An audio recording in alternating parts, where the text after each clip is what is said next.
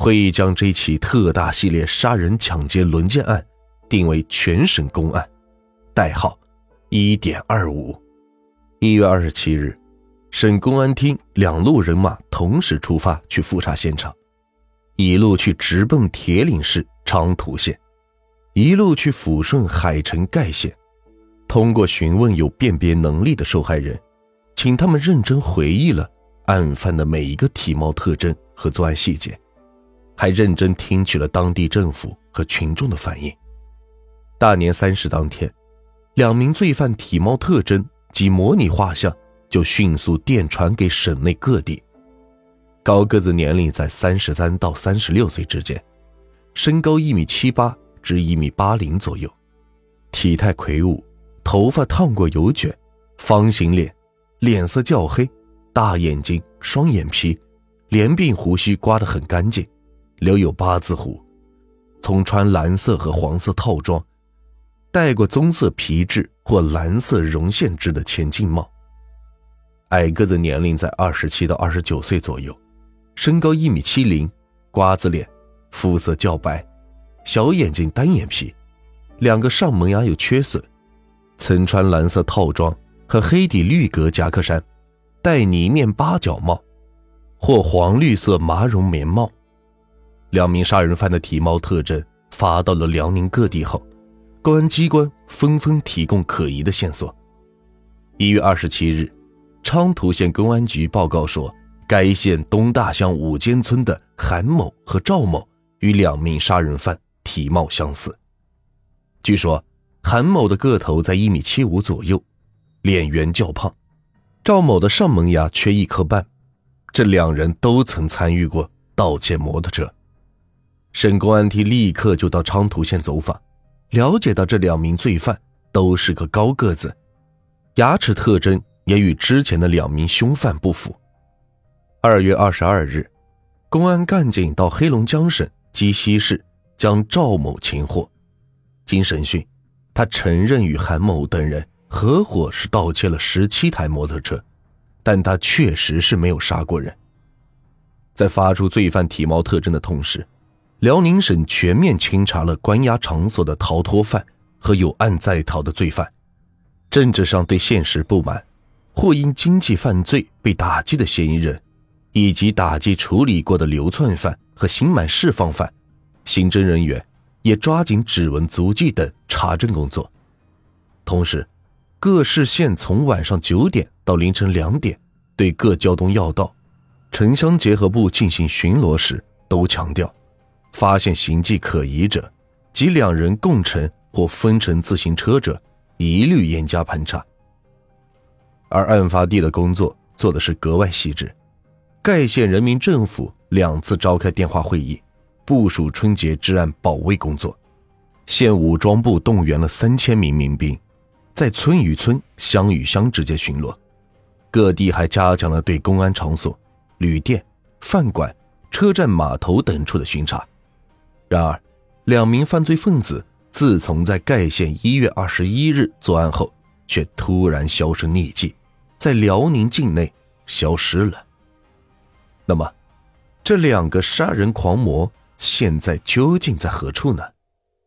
原来，在任运颖家抢了一大笔钱后，两人是暂停了作案，而二月九日就是春节，因此直到二月二十五日。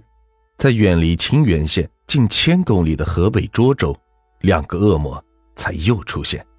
二月二十五日，涿州正安寺村二十二岁的张强和他未婚妻孙丽华正在屋内躺着，突然两个陌生人闯了进来，大个子立刻逼住张强要钱，张强说没钱，大个子把他打翻在地，之后，两人从张强的口袋里翻出九十多元钱。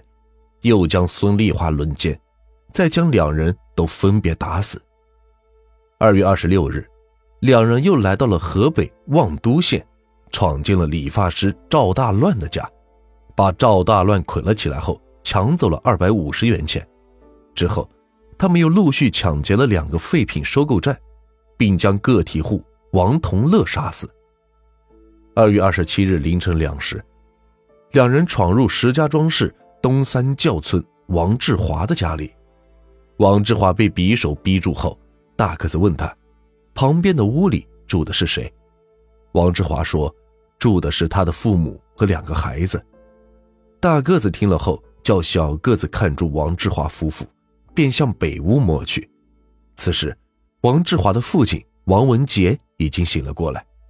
大个子进来后，叫屋里的人都不要动。王文杰刚开始是非常顺从。可突然间冲过来抱住大个子的胳膊，大个子手里拿着铁棒挥舞不开，只能拿拳头击打王文杰。这时，王文杰的老伴董炳姐也冲了过来，死死地抱住大个子。王文杰趁机冲到外面喊人。大个子见王文杰跑掉了，给了董炳姐两棒子，连忙拽着小个子是逃出门去。这是他们作案以来第一次栽了跟头。之后。二人是匆匆逃离河北，向山西而去。一九九二年二月二十八日，山西省阳泉市村民王福堂家门口出现了两个黑影。二人冲进屋后，王福堂夫妇是惊醒了。王福堂抬头问是谁，大个子二话不说，用砖头对准王福堂头上就是几下。王福堂的爱人张爱香。急忙的向大个子扑了过去，这时小个子照他头上也是几砖头，紧接着又用匕首扎进了他的胸部。这时，王福堂的大女儿王素芳听到了父母的惨叫，她来到父母房间，看到父母倒在血泊之中，两个陌生人逼问他钱在哪儿。王素芳急忙将国库券和身上的六十多元交了出去，两人把他赶回了他住的屋里。一进屋，王素芳的小弟见状，大喊：“抓坏人！”大个子抄起一个烙铁砸在他的头上，王素芳的妹妹吓得是哭了出来。小个子立即挥刀向他妹妹逼了过去，小姑娘是被吓得赶紧收住了哭声。两人把王素芳的弟弟妹妹全捆起来，之后将王素芳轮奸后也是捆了起来，逃门而去。三月二日二十二时。山西省榆次市大东关村，薛海生回到家，进大门时，他发现平时挂在大门上的锁不见了。这时，他听到屋里像平常一样传出电视节目的声音，也没有在意，就走进了屋里。这进了屋，他看到弟弟正在翻着家里的箱子，刚要问是怎么回事，头上就挨了几棒。这一回头，只见两个用蓝布蒙着脸。只露出眼睛的人站在他的身后。薛海生问：“我爸爸妈妈呢？”小个子把他拉进屋里，把被子掀开说：“看看吧，快把你们家钱交出来。”徐海生看到他父母头上正流着鲜血，大叫一声：“妈！”小个子见状，用刀子顶住他喉咙，要往里捅。大个子用火棍拨开，逼着薛海生为他们找钱。这找不到钱，就杀了他弟弟。薛海生没有找到，小个子就将他和他的弟弟妹妹全捆起来，接着对着薛海生头上是一阵乱打，然后大个子骑上薛海生家两台自行车是扬长而去。走了一段，两人又停在村民石润德开的小卖部前，他们一前一后冲进屋里，石润德还没有爬起来就被打死。大个子向石润德的妻子张翠琴要钱，张翠琴将身上所有钱掏给他们。大个子还嫌少，逼着张翠琴将小卖部的零钱和高档香烟全都交给他们。之后，二人就在石润德尸体旁边将张翠琴轮奸。发现完兽欲，两个人是感到有些饿了，就找来葡萄酒和几个罐头，有说有笑的吃喝起来。让他们没有想到的是，之前刚刚被他们打昏的薛海生是醒了过来。他醒来后，挣扎着将身上的绳索解开。之后，他和弟弟发现父亲薛成玉已经是咽了气。薛海生一推门，发现门被反锁了，他跑向村里去报案。路过石润德的小卖部，看到自家自行车靠在小卖部的墙上，他马上找到村长郝宝玉家。村长向公安局报了案。此时，石润德小卖部内两人吃喝了一阵后，觉得该走了。就在这时，外面传来了一阵汽车的声音，两人是变了脸色。门外，一辆警车停了下来，三名刑警持枪跳下车来，封住了小卖部门口。一名刑警上前叫门，沉默片刻，里边张翠琴回答说：“没事。”但却没有开门。有问题，刑警队员吴永明上前推了一下门，发现门没插，而是有人在里边顶着。